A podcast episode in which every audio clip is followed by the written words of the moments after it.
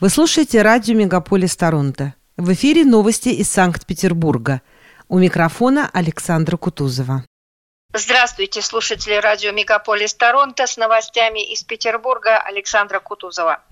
Главным событием июля в Петербурге стал второй саммит «Россия-Африка», Северная столица основательно подготовилась к форуму, в частности, открыв на Большой морской улице Дом Африки Северо-Запад, деятельность которого будет направлена на развитие торгового и дипломатического сотрудничества между Россией и странами Черного континента.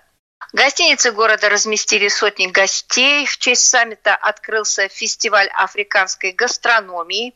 Эрмитаж представил коллекцию предметов африканского искусства, а Русский музей, напротив, проиллюстрировал Африку в русском искусстве.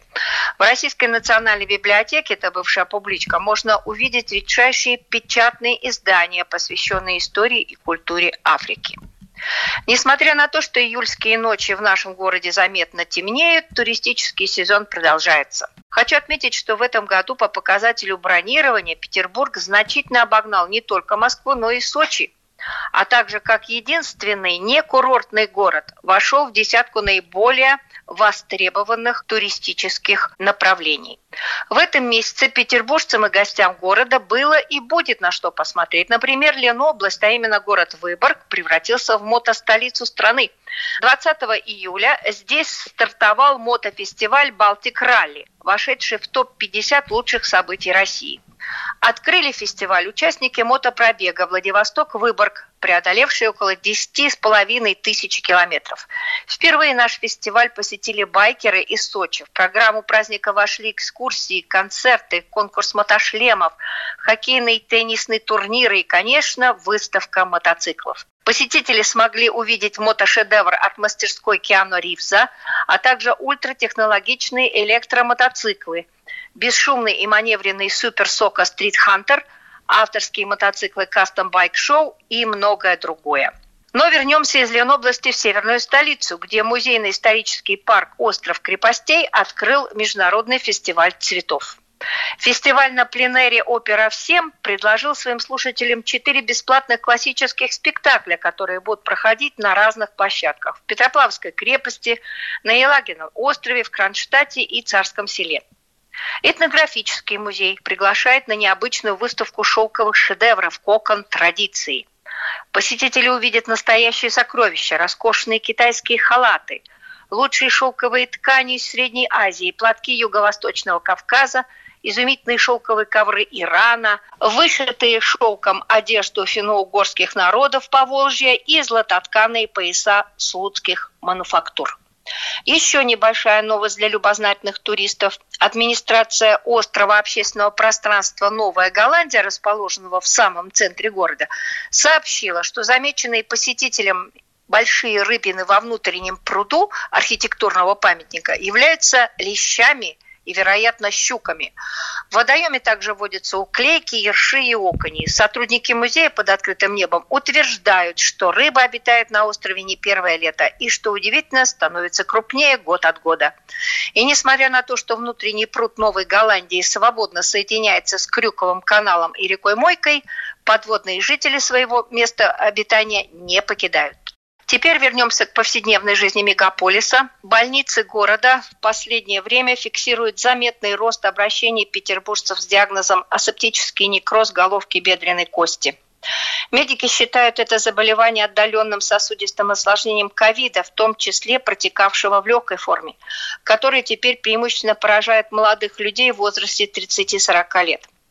К сожалению, распознать нарушение кровоснабжения бедренной кости на ранней стадии можно лишь с помощью компьютерной томографии, так как нередко боли в области бедра отсутствуют, а имеющиеся жалобы пациента легко спутать с проявлениями всем известных болезней позвоночника, например, остеохондроза или радикулита. Учитывая эти сведения, призываю слушателей, переболевших ковидом, быть внимательными к себе и в случае возникновения неясных ощущений в области таза и бедра обращаться к специалистам. Криминальная сводка. По сообщению пресс-службы регионального следственного управления в Ленобласти задержан первый замглавы Лужского района, председатель комитета по управлению муниципальным имуществом Алексей Голубев по делу о гибели мужчины во время фестиваля «Ольги на берега».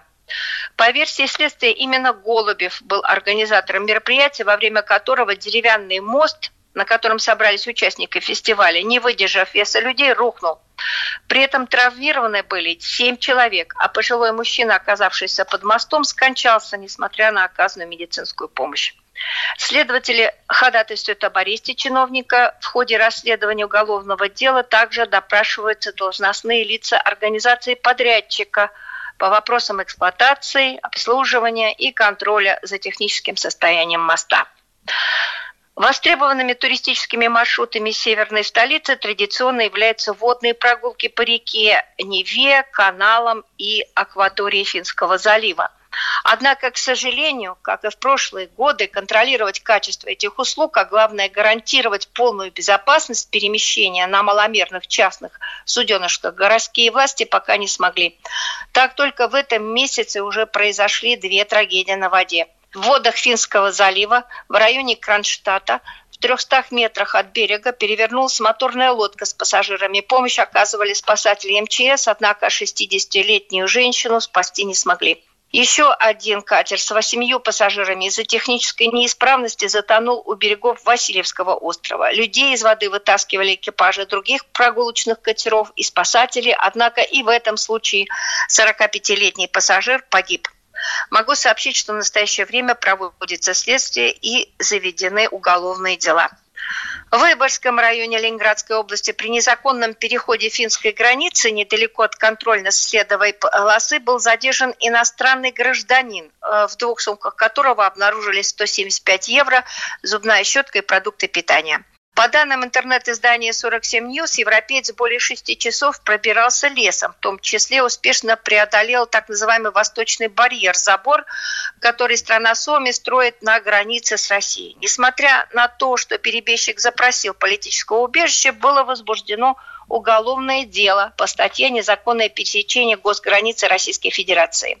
Для желающих более комфортно перебраться через границу Финляндии и имеющих на то соответствующее разрешение, напомню, что рейсовый автобус Хельсинки-Санкт-Петербург и обратно курсирует пять раз в день.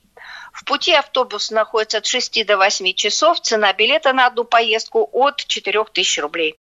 По данным консалтингового центра «Петербургская недвижимость», в этом году зарегистрирован своеобразный антирекорд – минимальный показатель спроса на загородную недвижимость за последние 10 лет. В июле коттеджные поселки выставили на продажу всего лишь 15 тысяч лотов. Однако развитие ипотечных программ от Россельхозбанка, Сбербанка, Банка Дома РФ и других крупных кредиторов несколько активизировали спрос и на рынок были выведены новые поселки Левада, дача Улескалова, Лопухинка Виллидж, Павловска и другие. Вот и все новости на сегодня. С вами была Александра Кутузова. До встречи на волне радио Мегаполис Торонто.